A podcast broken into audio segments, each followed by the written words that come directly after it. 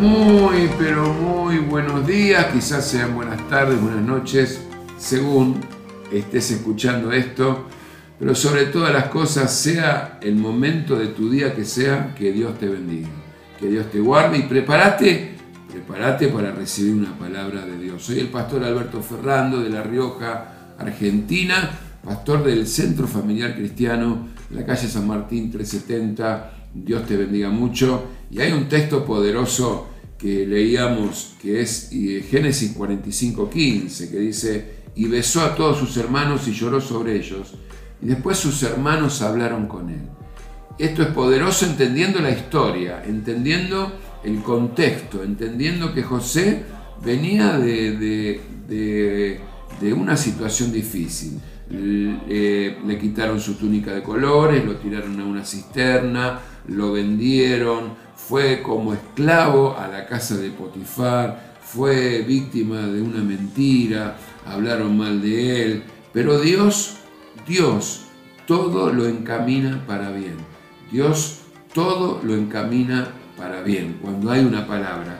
Y yo creo esto, amigo, estás ahí, eh, es parte de la, de la vida tener gente en 8 mil millones de personas en el mundo y es parte de esta vida tener gente que tenga odio en el corazón, gente que mienta eh, ante millones de, personas, casi que es normal tener gente envidiosa, gente que calumnie, que murmure, que tenga odio en el corazón. Y la verdad es esta, no podemos agradar a todo el mundo, evidentemente, pero acá hay algo, hay una frutilla en el postre o algo poderoso, que los que odiaron a José no eran 8 mil millones de personas, eran sus hermanos, su familia, la gente que conocía. Y acá esto toma otro, otro color, otra amargura, otra, otra situación, porque cuando son los de afuera los que te hacen daño, está todo bien, pero cuando es alguien cercano, la familia, los hermanos, fueron los que lo tiraron a la cisterna. Y ahí se desencadena una situación, lo vendieron a una compañía de ismaelitas, esos que andan por los camellos, con los camellos por el desierto. Ahí lo vendieron a José, pobrecito. Ahora, eh, cuando José, por situaciones de la vida, no, por una palabra de Dios, llega a la cima, cuando llega a ser el príncipe de Egipto, Imagínate que Egipto era la potencia mundial en ese tiempo. Egipto era las pirámides, eran las universidades, era el oro, la opulencia. José llega a ser el segundo después de Faraón. Cuando llega a la cima, no llega con odio, llega con lo contrario. Cuando se encuentra con los hermanos, dice Génesis 45, 15 que los besó a todos sus hermanos y lloró sobre ellos. Yo pondría casi como título a esto las lágrimas de José. Esas lágrimas que derramó, porque tenía la oportunidad, era, era el segundo después de Faraón. El poder, tenía el poder para destruirlos, tenía el poder para vengarse, tenía el poder para, para eh, negarles la comida, tenía el poder para José decía, hay, y tenía 7.000 soldados que a estos 12 campesinos los iba a destruir. Y acá lo que me impresiona, que José nunca lloró en el pozo, nunca lloró en la cárcel que estaba injustamente, nunca lloró cuando lo engañaron, nunca lloró cuando la gente hablaba mal de él, lloró cuando vio a sus hermanos.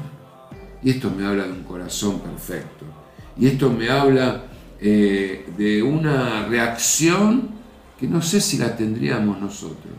Esto me habla de un corazón sano, de un corazón que Dios sanó, que Dios restauró.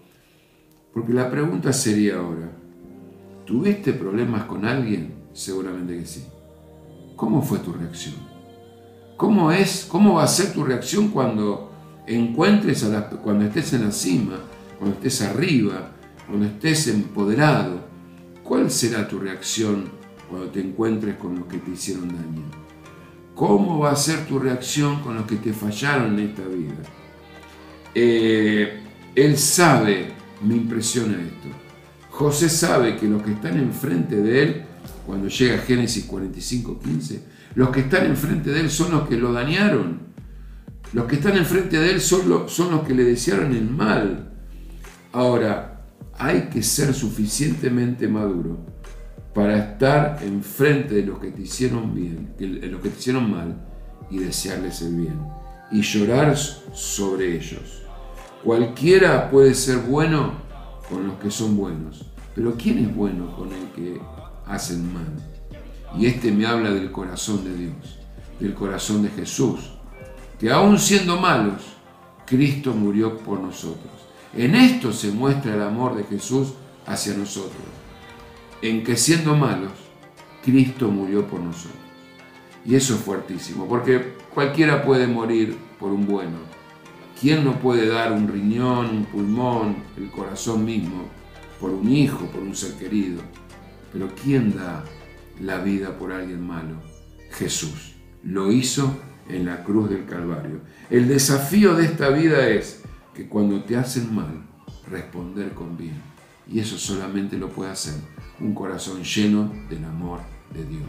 Así que amigo y amiga, cuando llegues a la cima, cuando estés allá arriba y tengas en tu mano el poder de vengarte, déjalo, amá, reconciliate, somos hermanos. Dios nos llamó para eso y el amor de Jesús lo puede hacer. Uno espera decir, cuando lo tenga en la mano, cuando llegue la oportunidad, me voy a vengar y, vas a ver lo que es bueno. El amor de Jesús puede cambiar esa decisión. El desafío de este siglo, de este tiempo, es que cuando alguien te hace mal, hacerle bien. Que Dios te bendiga mucho. Ese es el amor de Jesús. Ese es el amor que predicamos. Eso es lo que Jesús hizo en la cruz del Calvario. Amarnos cuando éramos malos. Que Dios te bendiga mucho, que Dios te guarde. Soy el pastor Alberto Ferrando del Centro Familiar Cristiano La Rioja, Argentina. Dios te bendiga mucho.